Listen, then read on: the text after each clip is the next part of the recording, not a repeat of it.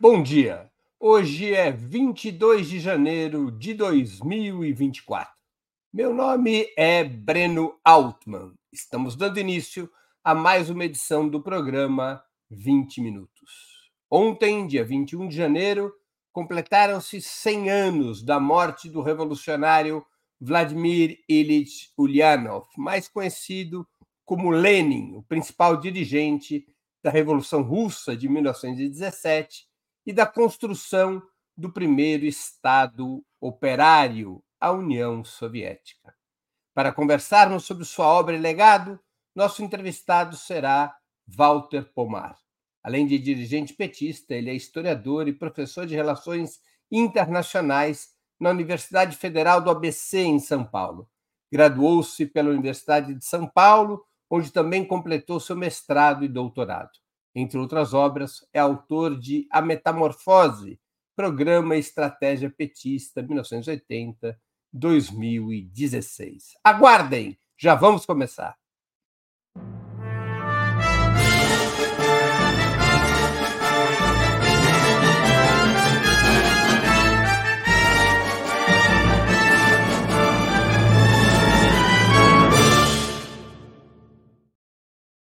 Bom dia, Walter. Muito obrigado por aceitar nosso convite. Uma honra ter novamente sua presença no 20 Minutos. Bom dia, Breno. Bom dia quem estiver acompanhando o programa. Walter, qual que foi, na sua avaliação histórica, o real peso de Lenin na Revolução Russa?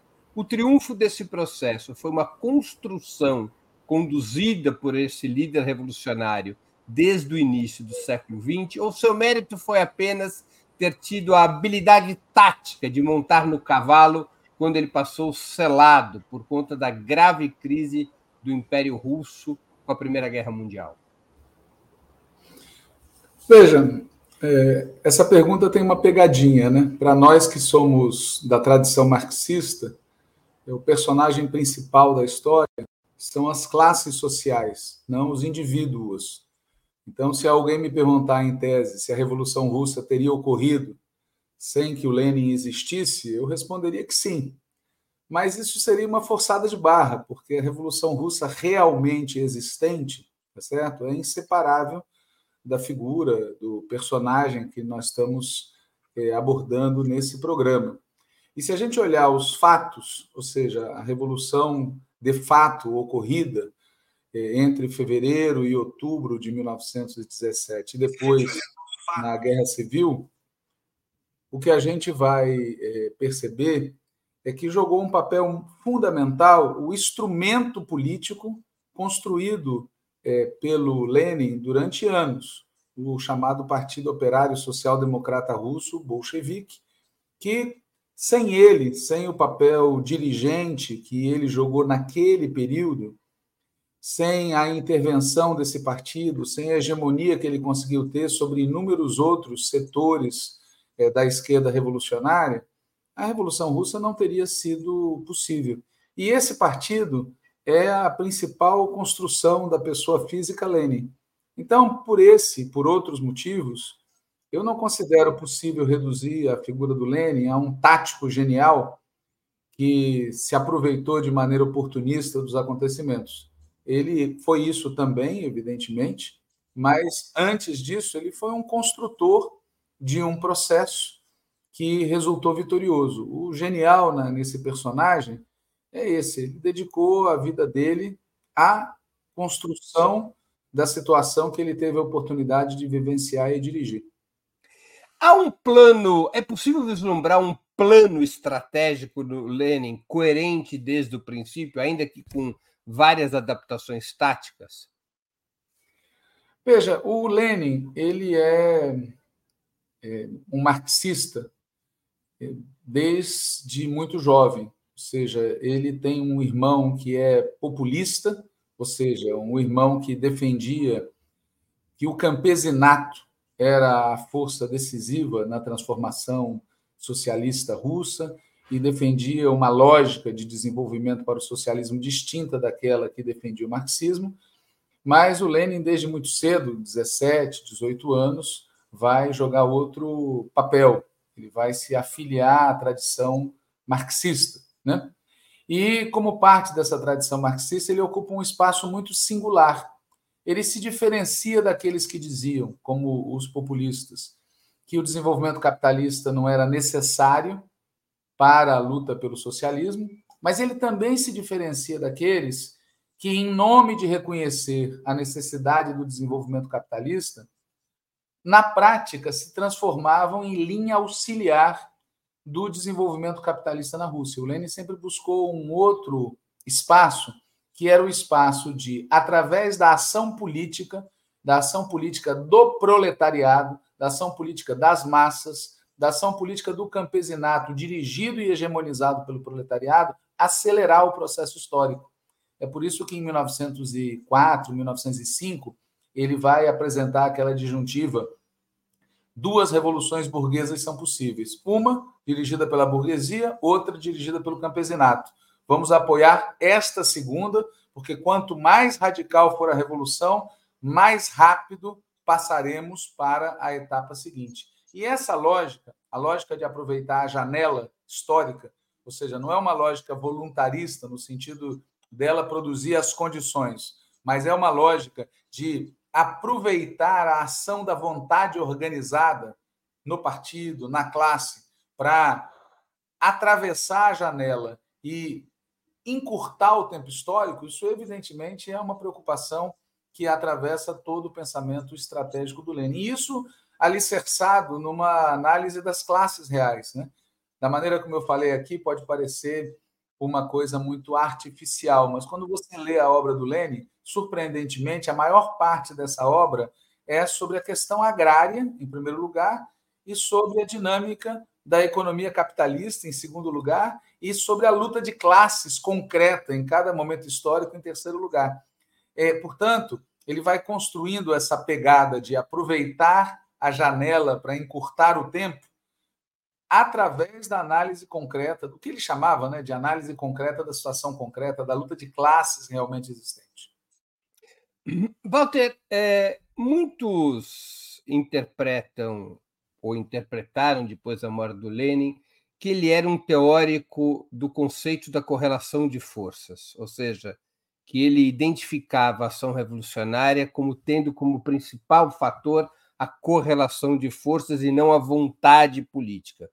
É, muitos extraem esse tipo de interpretação de uma das obras do Lenin, Esquerdismo, Doença Infantil do Comunismo. Como é que se relacionava na obra do Lenin com relação de força, vontade política, é, ao longo, digamos, do percurso histórico dele? Veja, é, as duas coisas, na verdade, elas estão ligadas na análise do Lenin. Né? A separação entre elas é que é mortal. Se você simplesmente dispor da vontade política e desconsiderar a correlação de forças, você pode bater com a cara na parede. Mas se você considerar apenas a correlação de forças e achar que ela é imutável ou que ela é transformável por obra da natureza, o resultado prático é que essa correlação de forças não vai se alterar. Ou seja, é fato que o Lenin é, observava com rigor e ele vai fazer isso até os seus últimos trabalhos, né? Aquele uma das últimas obras publicadas nas obras completas dele, né? Menos, mais, melhor. Ali tem análise da correlação de forças o tempo todo. Mas a preocupação dele é como alterar a correlação de forças, como agir na conjuntura para deslocar a situação em favor do proletariado, em favor da aliança operário-camponesa, em favor do Estado dirigido por estas classes no âmbito mundial e em favor dos povos e das classes trabalhadoras em cada país do mundo. Então, essa ideia de que ele era um teórico da correlação de forças, é, ela é em parte correta, mas ela fica profundamente incompleta e transforma ele num teórico da passividade, se desconsiderar a ação. A obra Esquerdismo, Doença Infantil do Comunismo, é uma obra escrita numa circunstância muito concreta, uma circunstância em que se percebia que a onda revolucionária que teve início ainda durante a guerra e se prolongou um pouco depois, estava num momento de refluxo. E para isso, para enfrentar essa situação, a diretriz dada aos militantes da recém-criada Internacional Comunista era dar um passo atrás, mas esse um passo atrás sempre foi pensado como um instrumento para dar dois passos adiante. Portanto, nunca foi uma observação estática da correlação de forças. Aqui no nosso país e na nossa esquerda, nesse santo ano de 2024, esse tema da correlação de forças vira desculpa para não fazer nada, vira desculpa para não agir, vira desculpa para não alterar a correlação de forças. Isso não tem nada a ver com o Lenin, com absoluta certeza. Para usar termos que são caros à obra do Lenin, e também para refletir um pouco sobre o resumo que muitos fazem da sua trajetória. O Lenin, ele tinha uma estratégia ou ele era um tático? Ou seja, ele submetia as mudanças táticas que fazia apenas à realidade ou ele vinculava essas mudanças táticas a uma estratégia bem definida? Primeiro, o Lenin era um comunista. Ou seja, ele organizava o pensamento dele em torno da necessidade de uma revolução político-social para destruir as bases da ordem capitalista e permitir dar início a uma transição socialista para uma ordem baseada na propriedade social dos meios de produção. Portanto, para começo de conversa, é, ele organiza a linha política dele a partir desse objetivo final. Isso fica muito explícito para quem quiser ler é, didaticamente quando eles discutem, em 1918, a mudança do nome do partido, de Partido Operário Social Democrata Russo, bolchevique, para Partido Comunista. E no debate sobre o programa, o Lenin, de maneira muito didática, contradiz o ponto de vista da comissão encarregada de elaborar o programa e vai colocando as coisas no seu devido lugar.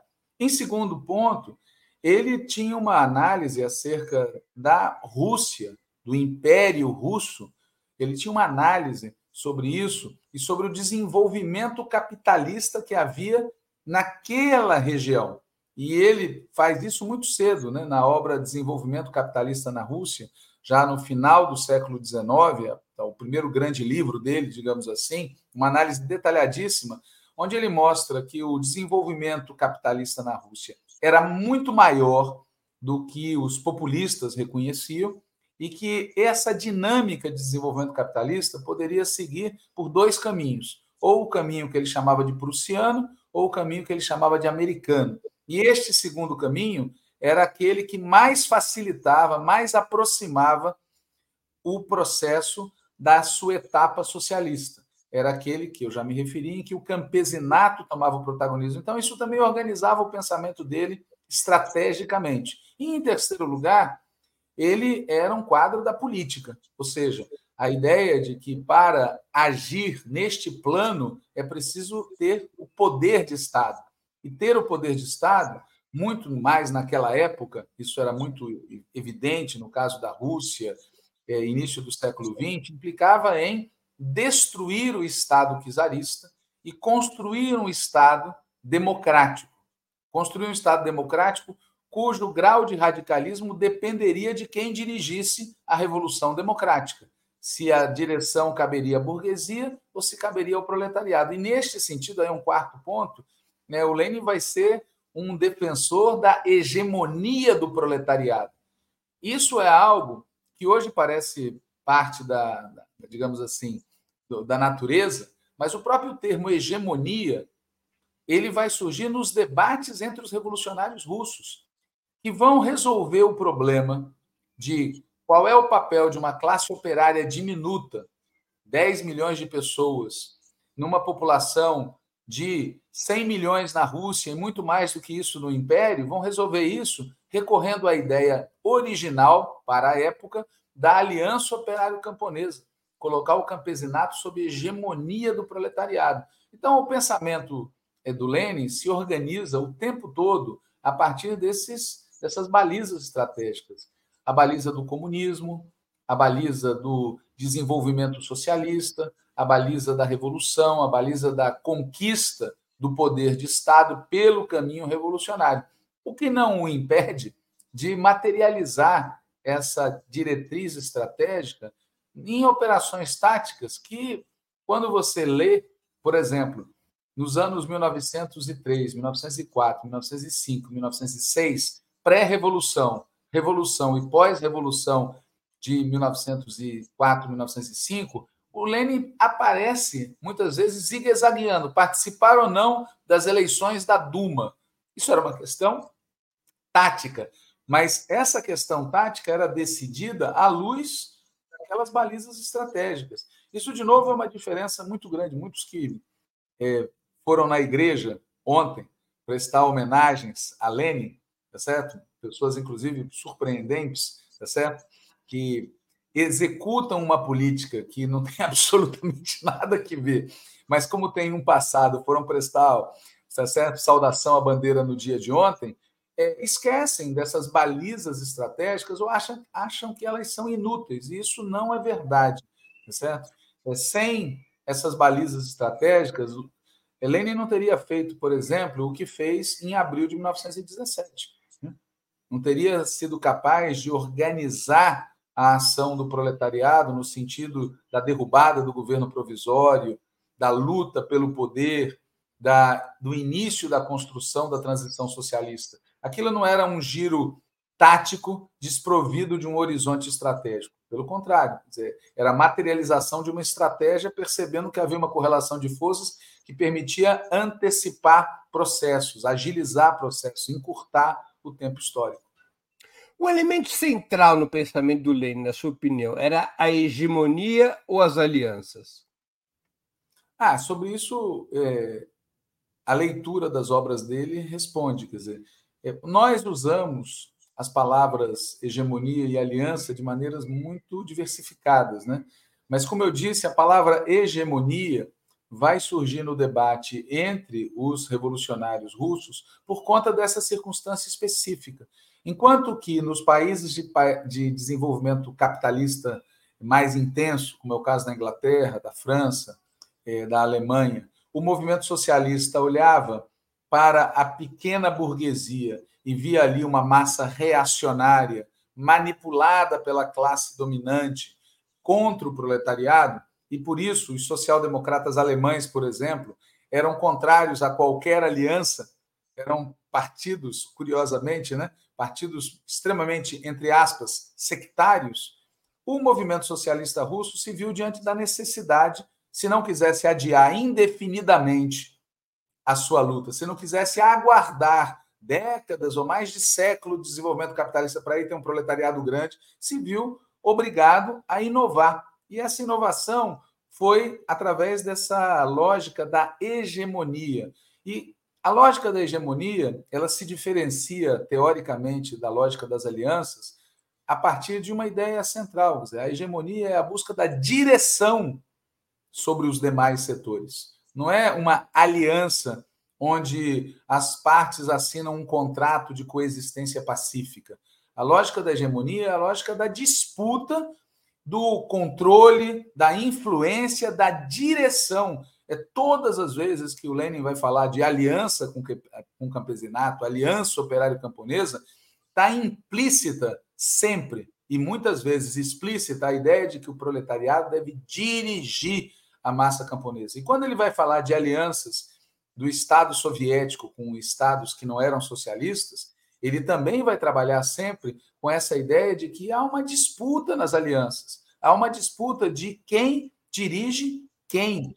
E, portanto, novamente trazendo para o plano atual, tá certo? Essa ideia de que o que nós precisamos ter é uma política de alianças desprovida da noção de que a aliança sempre tem quem dirige e quem é dirigido, acaba fazendo com que a esquerda atual muitas vezes faça alianças para ser dirigidas por outros, ao invés de buscar fazer as alianças para hegemonizar é, o processo. Walter, estaria correto classificar Lenin como um marxista dogmático, como fazem vários dos seus escritos? Aliás, o que, que Lenin teria trazido de novo para o marxismo?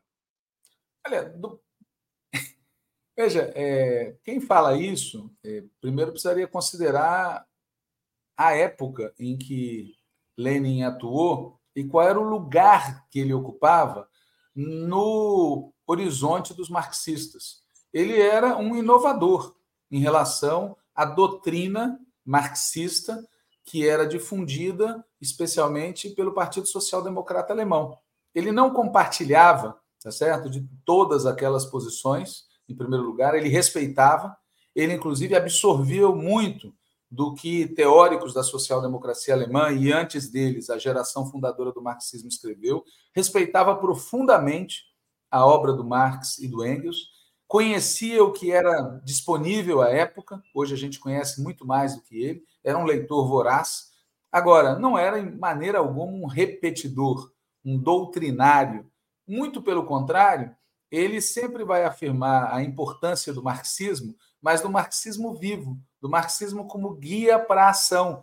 É, o marxismo, a síntese do marxismo é a análise concreta da situação concreta. Como é que alguém pode falar isso e ser acusado de dogmático? Né? Dogmático é aquele que repete dogmas. O único dogma que pode ser é, atribuído ao Lenin é o dogma do método, o método da análise dialética, da análise da luta de classes, do materialismo histórico. Isso era algo que ele, inclusive, fazia questão de se apresentar como um marxista ortodoxo neste sentido. Mas no sentido do que ele elaborou sobre a realidade, ele era não só heterodoxo, como criador. Né? Muitas vezes as pessoas hoje, né, 2024, Quantos colegas eu tenho nas universidades que se consideram marxistas e são eruditos, profundamente eruditos, conhecem vírgula por vírgula, parágrafo por parágrafo, a diferença das edições. Só que isso, a erudição, não tem nada a ver com aquilo que era o marxismo para o Lenin. O marxismo para o Lenin era um instrumento de investigação da realidade e criação de uma teoria capaz de orientar a classe trabalhadora na luta pelo poder e na luta pelo socialismo. Isso é o marxismo. Isso é dogma. Veja, é óbvio que, do ponto de vista daqueles que acham que o comunismo, o socialismo, a revolução, a tomada do poder são dogmas, bom, nesse sentido, Lenin é um dogmático. Mas no sentido do que é o marxismo, o Lenin se diferencia profundamente daqueles marxismos de pacotilha, como se dizia antigamente, que consideravam o marxismo como um corpo fechado de ideias, como uma doutrina completa que caberia simplesmente adaptar as realidades. O Lenin foi um criador, na minha opinião. Você acha que é verdadeira uma das máximas de Lenin de que sem teoria revolucionária não há movimento revolucionário? Ou a história desmentiu essa tese? Veja, a máxima do Lenin, que está escrita, se a memória não me falha, na obra O Que Fazer, de 1902, logo em seguida ele diz alguma coisa assim: pode acontecer também dos processos ocorrerem, apesar de, mas é só na presença de uma teoria revolucionária é que as chances de vitória são maiores. Ou seja, é óbvio que é possível a ocorrência de revoluções, e inclusive de revoluções vitoriosas, sem que isso seja é, acompanhado e precedido da construção de um diagnóstico sobre a realidade e sem que seja acompanhado e precedido da construção de uma estratégia de intervenção consciente sobre a realidade. É óbvio, possível que isso aconteça. Agora, se nós observarmos as grandes. Já aconteceu? Como? E já aconteceu, na tua opinião? Era isso que eu ia falar. Se você observar as grandes revoluções vitoriosas no século XX, as duas principais, a Revolução Russa e a Revolução Chinesa, não aconteceu isso. Nos dois casos, são duas grandes revoluções que definiram a face do século XX e estão definindo a face do século XXI. A presença da teoria revolucionária naquele sentido que eu falei antes, ou seja, de diagnóstico da realidade e construção de uma política para transformá-la, nesses dois sentidos havia teoria revolucionária. E essa teoria revolucionária, de novo, não é um conjunto de ideias pairando no ar. Ela se materializa na ação de organizações políticas. É por isso que o Lenin vai ser é, tão enfático acerca da importância do partido. Né?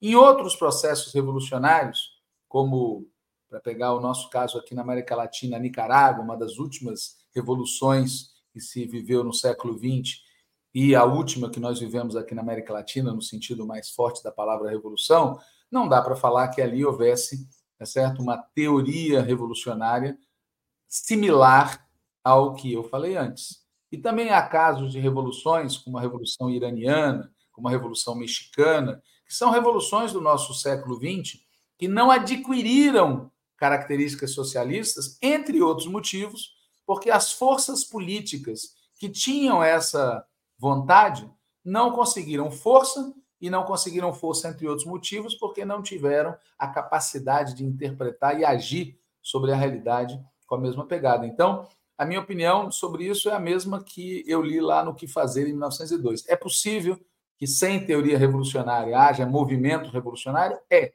mas com chance de vitória muito baixo. Lenin teria construído ao longo da sua vida uma concepção definitiva sobre Estado e partido? Ou é uma concepção que se adaptaria a distintas etapas da luta política?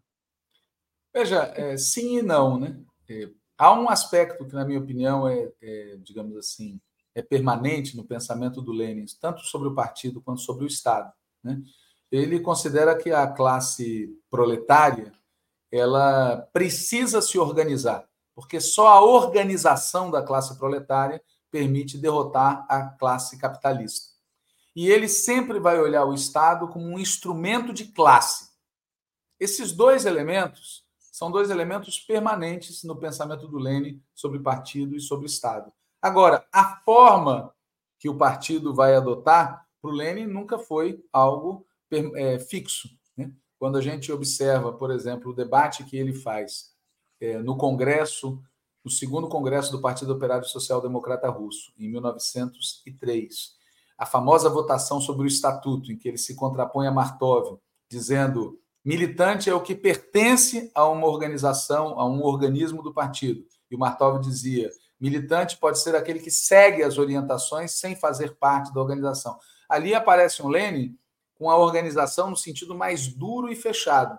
E você vai ver alguns anos depois ele dizendo que o Partido Operário Social Democrata é um partido de massas, que esse partido tem tendências e que essas tendências devem fazer o debate público e ser conhecidos, ou seja, a forma, a forma que o partido assume depende do nível de consciência política, do nível de mobilização, o patamar da luta de classes, o que está em questão em cada momento. O partido pode ser mais militarizado ou menos militarizado, o elemento de centralismo pode ser mais predominante, o elemento de democracia pode ser mais predominante, mas sempre para o Lenin é indispensável haver a organização da classe em partido político, ou seja, a vanguarda da classe precisa estar organizada. E o mesmo vale para o Estado. Ele não muda em nenhum momento, em nenhum momento, a ideia de que o Estado é um Estado de classe.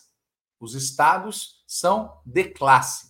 Eles organizam a dominação de classe, tá certo? Agora, o Estado ele vai assumir formas diferentes em sociedades diferentes, em momentos históricos diferentes de cada sociedade, e isso vai fazer com que ele formule, especialmente é, no pós-17, vai fazer com que ele formule de maneiras distintas como enfrentar esse Estado ou, no caso pós-17, como construir o Estado. Né, o Lenin teve vivo é, de 17 até 24, acompanhando o processo revolucionário e a construção do socialismo é, na União Soviética, criada em 1922, se a memória não me falha. E ele governou, ele governou a, Rússia Soviética, a União Soviética, metade do tempo que o Lula governa o Brasil.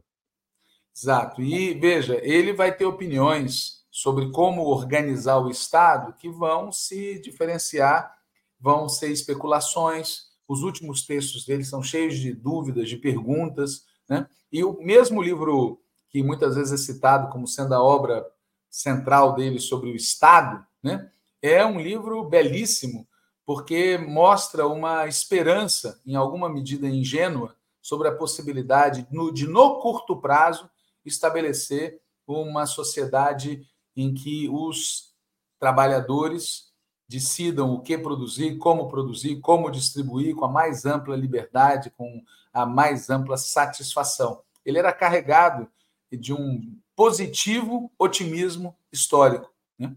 E quando ele se dá conta que o processo ia ser muito mais difícil e mais longo do que ele imaginava, ele, ao mesmo tempo que denota uma angústia muito grande, ele se joga a estudar. Né? Uma das últimas intervenções dele, que foi no Congresso da Internacional Comunista, em 1923, ele diz: bom, agora que nós ganhamos tempo, vamos aproveitar esse tempo para estudar, estudar e estudar. O pensamento de Lenin se restringiria à realidade russa ou teria alcance universal? Veja, é, aí tem que colocar as coisas no tempo. Né? O Lenin, até 1917, vai ser um quadro muito ativo da Internacional é, Social-Democrata, da Internacional Operária e Socialista.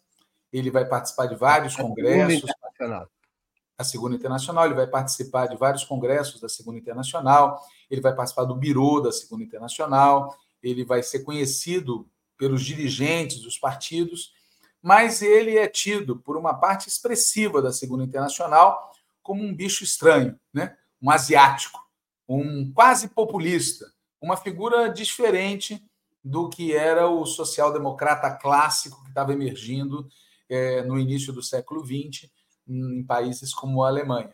Então, nessa fase, o pensamento dele, evidentemente, trata de questões internacionais, ele escreve sobre as questões internacionais, ele reflete sobre elas, ele não é um pensador sobre a Rússia, né?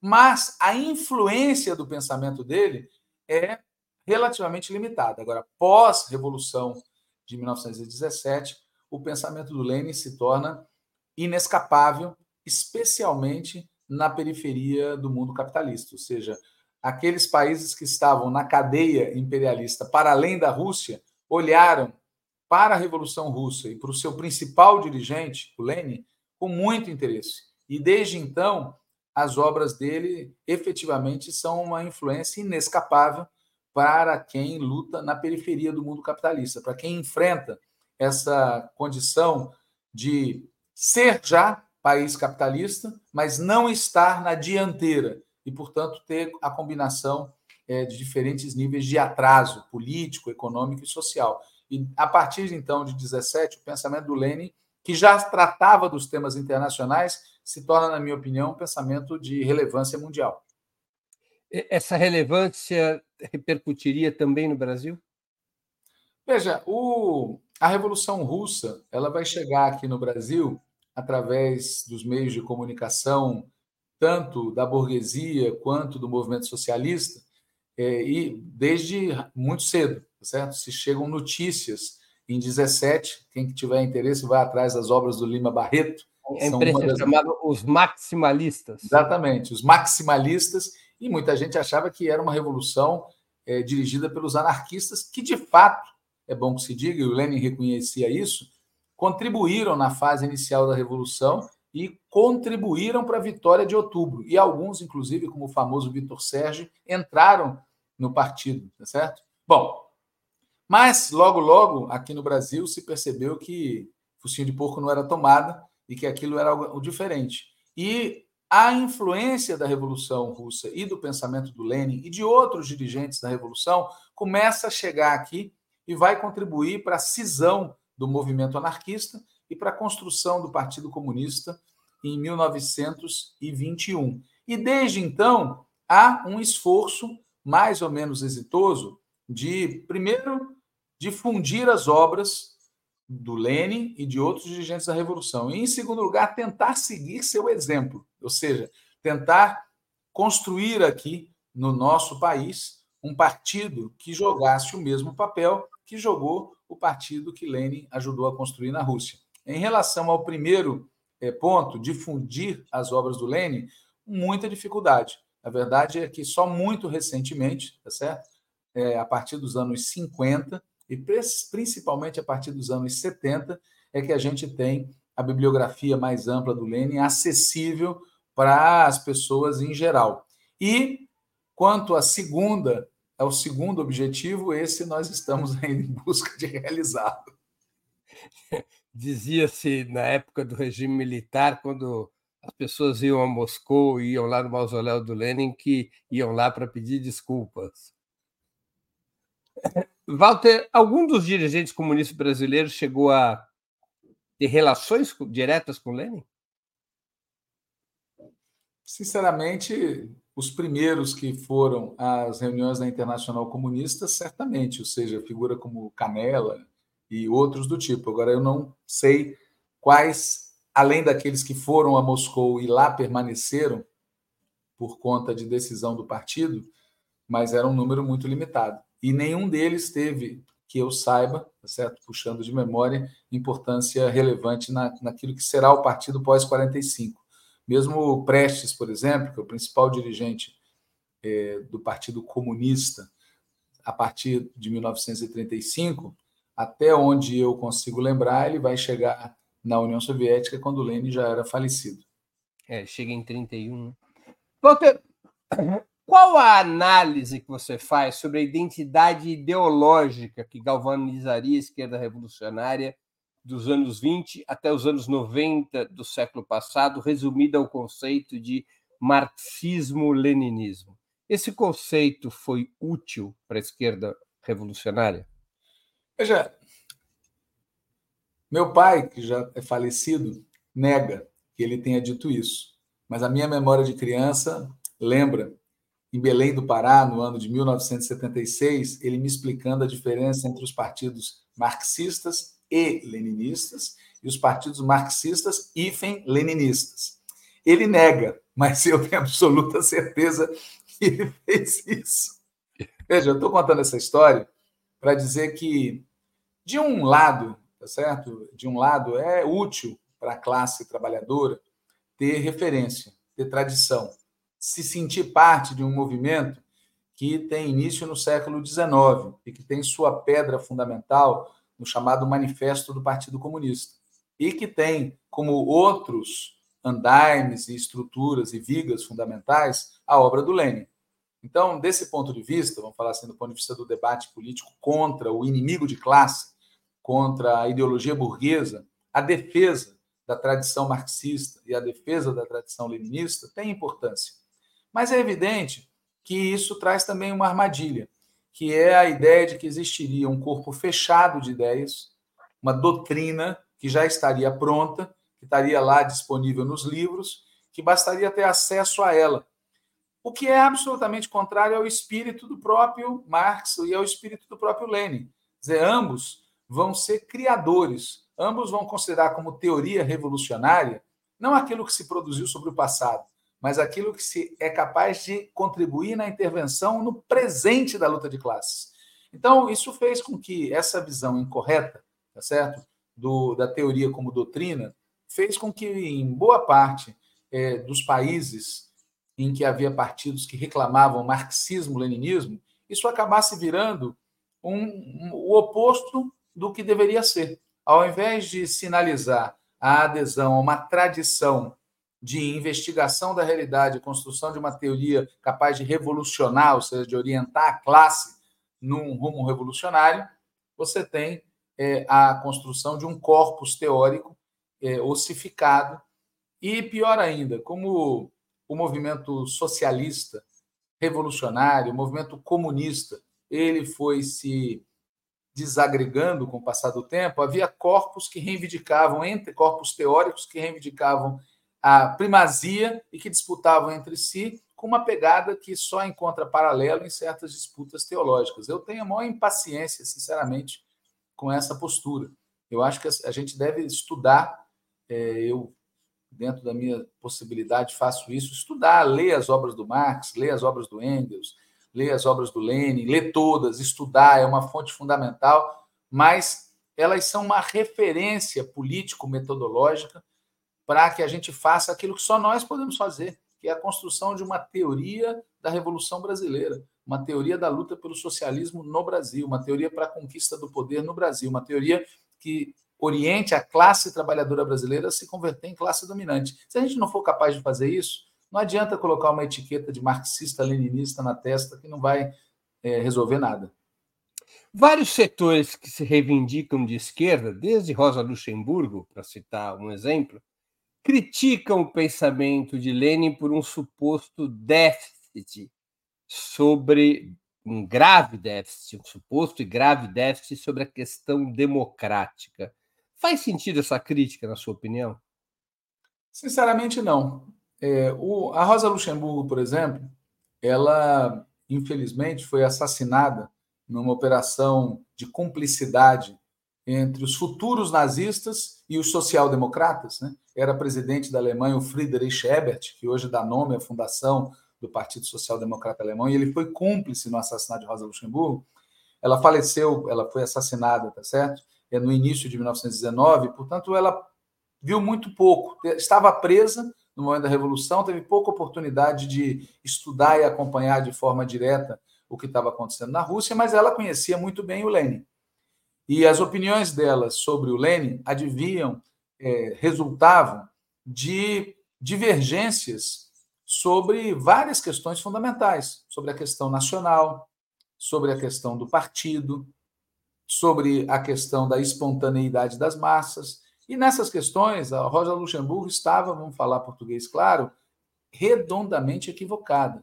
Redondamente equivocada. O Lenin tinha razão no debate sobre a questão nacional, tinha razão no debate sobre o papel do campesinato, ele tinha razão no debate sobre o partido.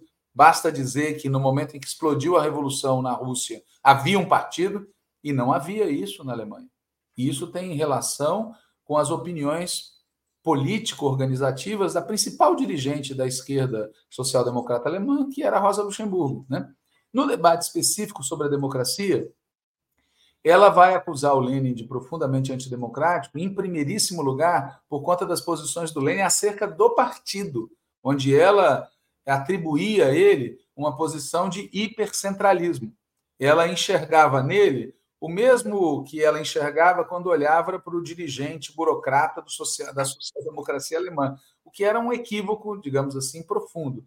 E, ademais, ela subestimava no debate sobre a democracia a natureza de classe da democracia. Basta dizer que ela vai criticar o fechamento da Assembleia Constituinte em 1918. Ou seja, é uma posição a priorística que ela adota. É uma posição da democracia em tese, que desconhece que, naquela circunstância histórica, a Assembleia Constituinte era um instrumento contra-revolucionário e que não expressava mais a opinião majoritária do campesinato e do proletariado russo haja visto o que aconteceu depois, porque a prova de que de quem dispunha da maioria é o fato de que, sob imensa pressão, a revolução venceu, e venceu porque teve apoio, apoio do proletariado, apoio do campesinato, que era a esmagadora maioria da população. E quando a gente lê o Estado e a Revolução, o mesmo livro em que o Lenin afirma e reafirma a adesão dele integral à teoria da ditadura do proletariado, nós vamos ver naquele mesmo a defesa que beira a ingenuidade, beira a ingenuidade da mais ampla e profunda democracia. Quer dizer, eu não acho que o Lenin possa ser acusado de alguém que seja doutrinariamente antidemocrático. Mas, na luta política, na luta política, ele tem vários aforismos em que ele, por exemplo, insiste que quem queira chegar ao socialismo sem passar pela democracia, no sentido da luta democrática, da educação política das massas através da luta política, é um reacionário. Então, doutrinariamente, de maneira alguma, ele pode ser acusado como alguém antidemocrático. O que sim ele pode ser acusado é de alguém que não tinha dó nem piedade nenhuma com a classe dominante, alguém que queria vencer, alguém que queria triunfar, alguém que, em nome da vitória, tá certo? Fazia tudo o que era preciso fazer. Se alguém quiser acusá-lo disso, é uma acusação que eu compartilho, mas eu considero isso um elogio, não uma crítica. Aliás, trazendo de novo para 2024, né, eu me impressiono como, dentro da esquerda brasileira, os que mais batem no peito para defender a democracia são tão submissos à influência deletéria das Forças Armadas na política. Ou seja, não são capazes de defender a democracia. Falam da democracia em tese, mas quando se trata de lutar para defendê-la, quando se trata de tomar posições firmes para poder impedir que correntes de extrema direita ajam e derrotem a classe trabalhadora, aí se tornam extremamente débeis na defesa da própria democracia. Antes de continuarmos, eu queria lembrar vocês como é essencial a sua contribuição financeira para a manutenção e o desenvolvimento de Opera Mundi. Vocês já conhecem as seis formas possíveis de contribuição.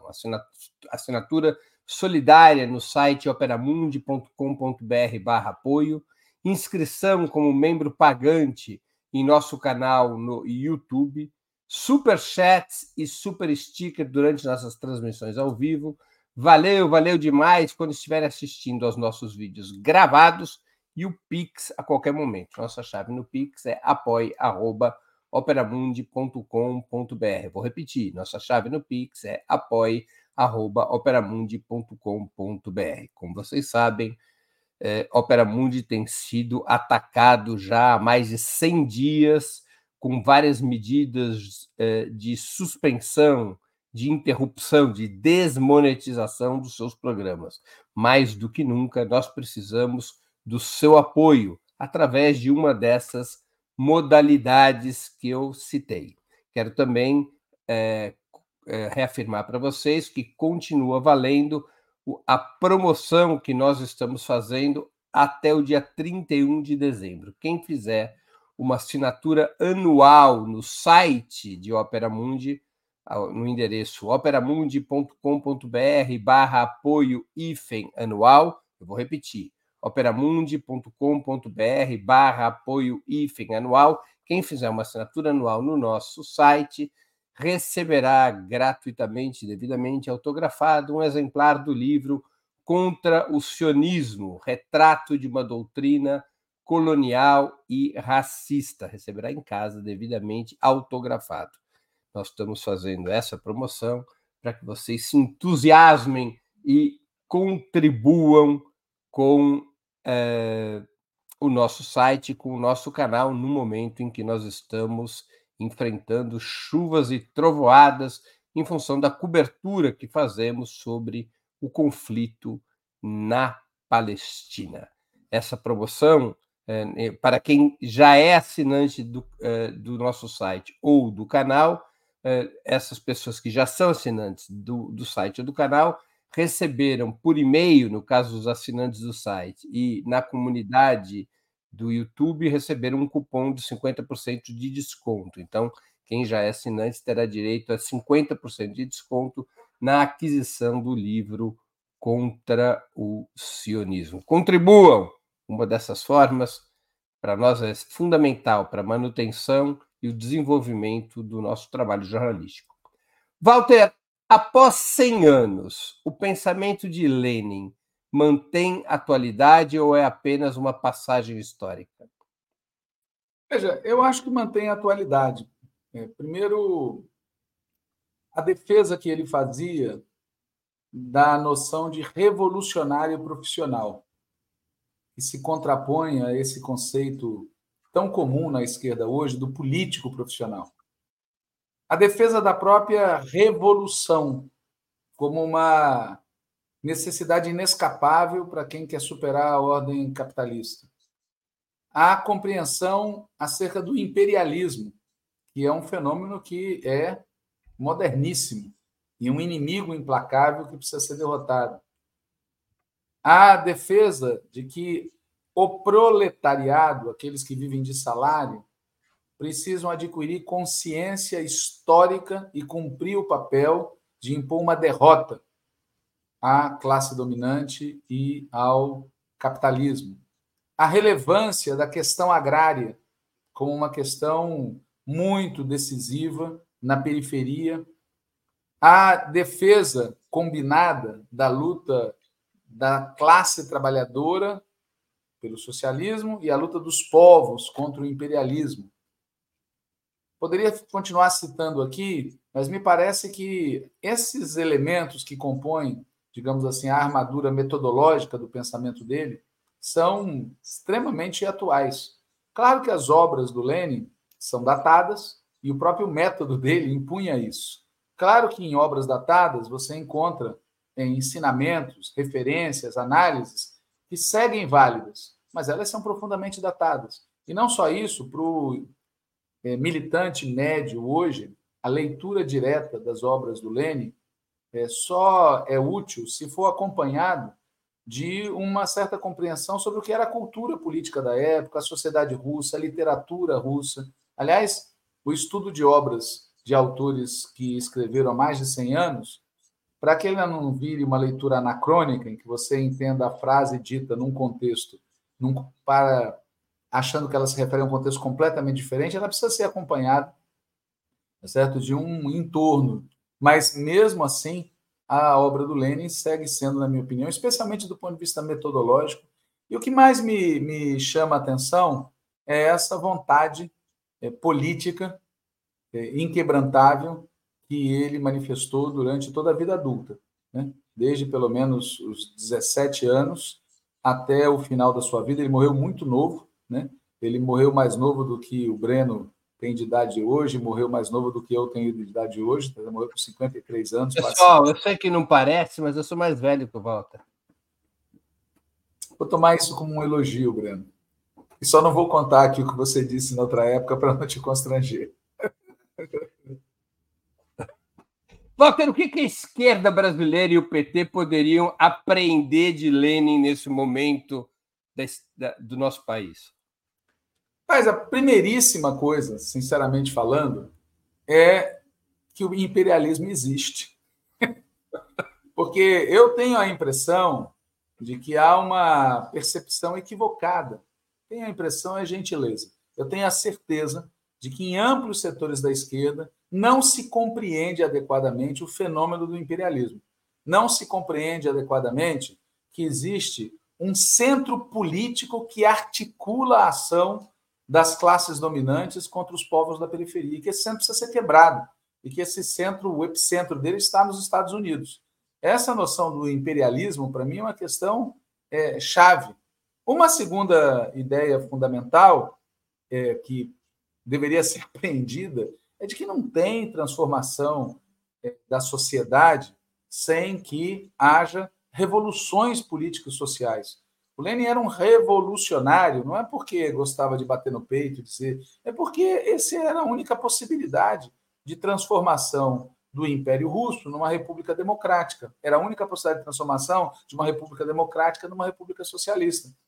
Eu vejo, toda vez que eu vejo o nosso pessoal saindo às ruas, né, para salientar a importância da defesa das instituições contra a extrema direita, né, eu não tenho dúvida nenhuma que é preciso combater a extrema-direita, e, na minha opinião, a gente combate mal, até porque a gente não vai ao ponto, não vai aos fardados, não vai ao empresariado, não vai aos grandes meios de comunicação. Não tenho dúvida nenhuma sobre a importância, mas eu também não tenho dúvida nenhuma de que a gente não pode entregar a, assim a crítica ao sistema para a extrema direita, como nós temos, em certa medida, boa parte da esquerda tem feito. A extrema-direita é antissistêmica e a esquerda parece ser uma defensora do status quo. Nós não somos defensores do status quo. Nós somos defensores da subversão do regime econômico, político e social que existe no país. E essa defesa da revolução é um legado que, na minha opinião, precisaria. E, por fim, já comentei isso antes, mas eu quero enfatizar, essa noção da auto-organização e da consciência político-revolucionária da classe trabalhadora plasmada no seu partido. Né? Essa transformação dos partidos de esquerda em organismos estritamente eleitorais é a morte de um projeto de transformação social, é a adaptação ao Estado. A leitura é, da obra que o Lenin vai escrever sobre a bancarrota da Segunda Internacional, quando a maior parte dos partidos social-democratas decide apoiar a grande guerra, mesmo que essa grande guerra significasse o assassinato em massa de trabalhadores e trabalhadores matando trabalhadores, né? é uma de muitas obras muito educativas a esse respeito, de como ele vai mostrar como a adaptação, tá certo, aos interesses da classe dominante e a adaptação aos interesses do Estado burguês fazem com que partidos com uma história fantástica que ele respeitava profundamente como Partido Operário Social Democrata Alemão se convertessem em traidores dos interesses da classe trabalhadora. O PT teria algo do ponto de vista da, da, da, da configuração do partido? O PT teria algo a aprender da obra do Lenin para resolver seus dilemas atuais? Aliás, o PT é um partido não leninista ou anti-leninista? Veja, o, aí eu vou me refugiar no Antônio Gramsci, que dizia que um partido só é real quando ele se divide. Né? O PT são muitos. O PT são muitos. Né? Na cúpula do partido, e em boa parte das suas figuras públicas, convive um passado um passado de quem compartilhou de boa parte das coisas que nós estamos falando aqui, com um presente de adaptação à ordem econômico-social e um rebaixamento programático, né? de um rebaixamento programático. Então, como a gente comentou no início aqui desse programa, várias figuras expressivas do Partido dos Trabalhadores, da sua mais alta direção, é, fizeram a saudação à bandeira ontem. Mas isso não quer dizer que sejam leninistas no sentido que nós estamos falando aqui, ou seja, no sentido de adesão a alguns princípios muito genéricos que estão no núcleo da obra do Lenin. Não são. Pelo contrário, foram se afastando dessa noção do imperialismo, da noção da revolução, da noção do papel do partido. Ao mesmo tempo, existe entre os quadros intermediários e na base do partido muito interesse, muita curiosidade, muita satisfação de conhecer não só a obra do Lenin, mas de inúmeros outros processos e dirigentes revolucionários. Porque as pessoas vivem no seu cotidiano, no cotidiano da luta de classes, vivem situações para quem essas experiências são úteis, são educativas, são ilustrativas do que poderia ser feito, claro que sempre adaptado às condições da nossa época histórica. Mas se você me pergunta se amanhã, tá certo? A direção nacional do PT bate na porta de alguém para dizer o que você acha que a gente deveria aprender disso tudo, tá certo? Uma única coisa. Uma coisa muito importante é que a gente passe a ter uma direção partidária que funcione como centro político dirigente. Quer dizer, é muito impressionante como a esquerda brasileira, nos últimos anos, terceirizou a, o papel de direção para aqueles companheiros e companheiras que estão à frente do aparelho de Estado ou à frente de mandatos parlamentares. As instâncias dirigentes se tornam parlamentos de debate e não órgãos executivos de coordenação política, de direção política da atuação nossa em todas as frentes da luta de classes. Veja que eu te respondo com uma questão que é de método organizativo, nem mesmo do conteúdo. É possível você aplicar uma política mais à esquerda, mais à direita, mas é essencial que essa política seja aplicada a partir da coordenação da direção do partido. E não é isso que a gente tem visto nos últimos anos. A gente tem visto nos últimos anos uma terceirização, uma transferência, e essa transferência é mortal, porque, evidentemente, o aparato de Estado, mesmo quando quem está à frente do governo é uma pessoa 100% comprometida com a causa da classe trabalhadora, o aparato de Estado é o aparato do Estado construído pela classe dominante brasileira. Walter, quais três livros fundamentais de Lenin deveriam ser lidos por quem quisesse começar a conhecer sua obra? Então, eu, posto diante dessa pergunta, fiquei aqui é, na dúvida sobre o que responder. Eu, você sabe, já comentei isso contigo uma vez, eu me dei ao, graças ao camarada Vacari, eu tive a possibilidade de ler as obras completas do Lene de ponto a ponto. E tem muita coisa publicada em formato de livro e tem muitos artigos que são absolutamente geniais. Mas, posto diante da pergunta que você fez, eu primeiro sugeriria às pessoas uma obra que a maioria das pessoas não lê porque ela é muito grande e porque ela é muito chata, mas que é uma obra que foi fundamental na construção da visão do Lenin sobre a Rússia, que é o desenvolvimento do capitalismo na Rússia. Né? É uma obra em que ele destrincha as estatísticas sobre o campo russo. O trabalho dele foi um trabalho manual, porque as estatísticas disponíveis haviam sido construídas com critérios que conduziam a conclusões equivocadas, e ele refaz as estatísticas, e o resultado é uma análise científica que foi publicada de forma legal na época mas que é a base do pensamento estratégico que ele vai desenvolver é, posteriormente.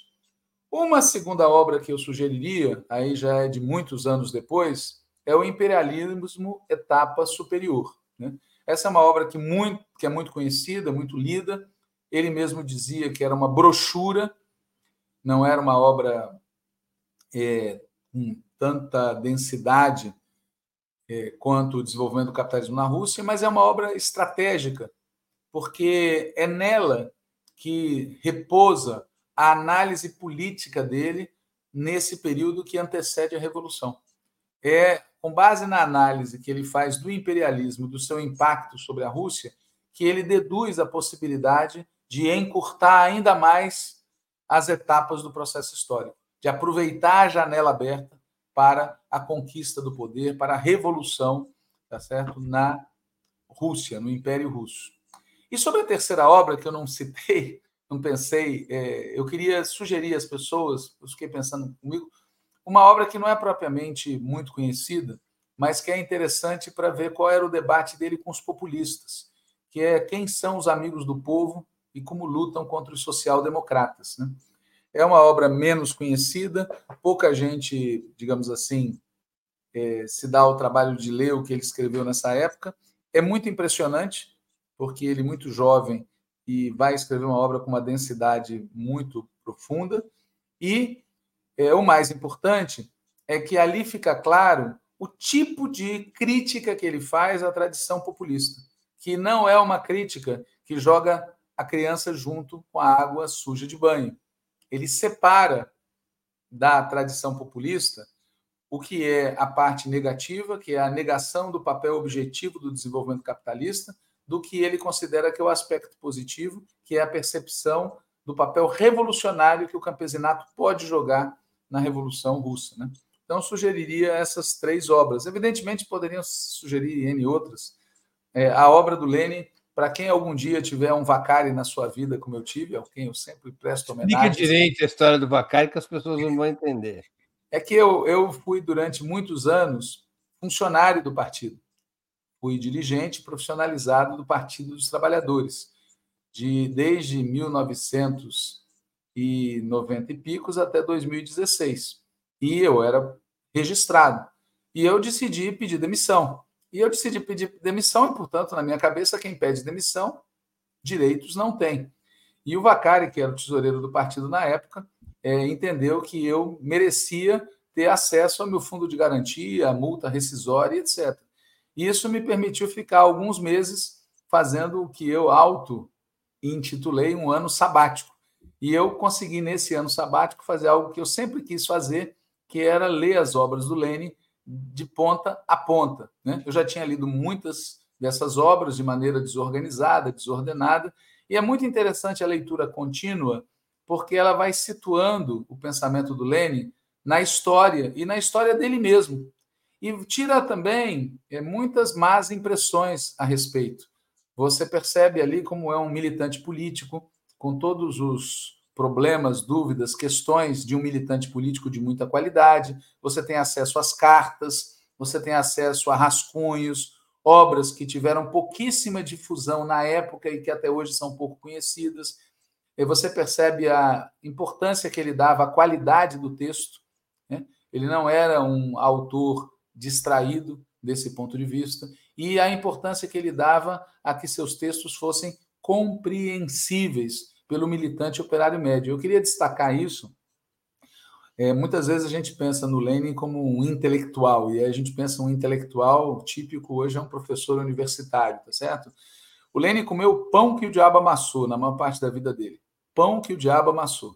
Ele viveu no exílio, viveu com muita dificuldade material, muita dificuldade material, e enfrentou tudo isso com galhardia e produzindo uma obra que boa parte de nós, professores universitários, nunca vamos produzir nenhuma obra teórica nem prática à altura do que aquele cara produziu, nas condições terríveis em que ele atuou.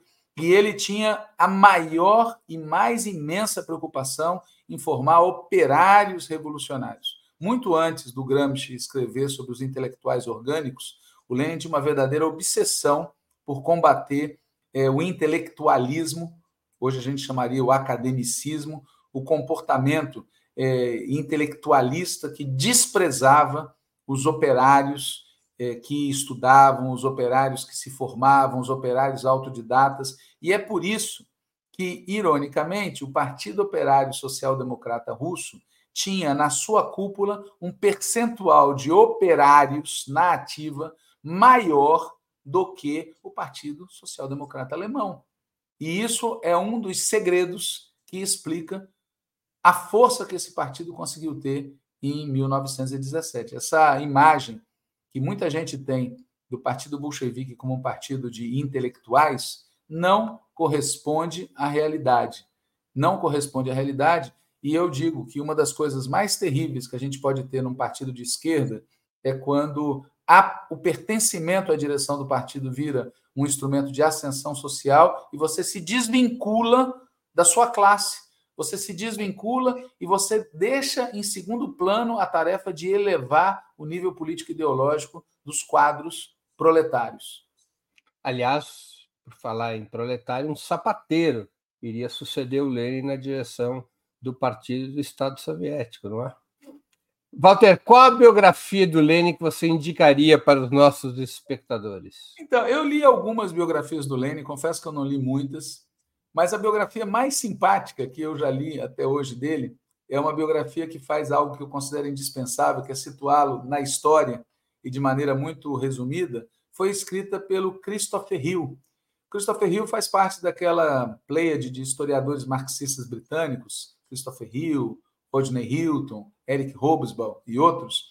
Existe em espanhol, eu confesso que eu acho que existe em português, mas eu não tenho certeza. Eu tenho é? edição em português. É uma existe... pequena, é uma obra muito pequena e que é fantástica, absolutamente fantástica, porque ela consegue combinar nas proporções que eu acho adequadas é, o homem e suas circunstâncias, né? Claro que há obras eruditas e há muitas obras escritas no período mais recente, depois da abertura dos arquivos é, da União Soviética, com muitos detalhes, mas com muito menos é, qualidade do que obras mais antigas e que eram inspiradas em propósitos mais nobres do que ganhar dinheiro fazendo fofoca. Né? Tem obras terríveis no último período que você vai a qualquer livraria e encontra, das quais eu mantenho a mais ampla distância.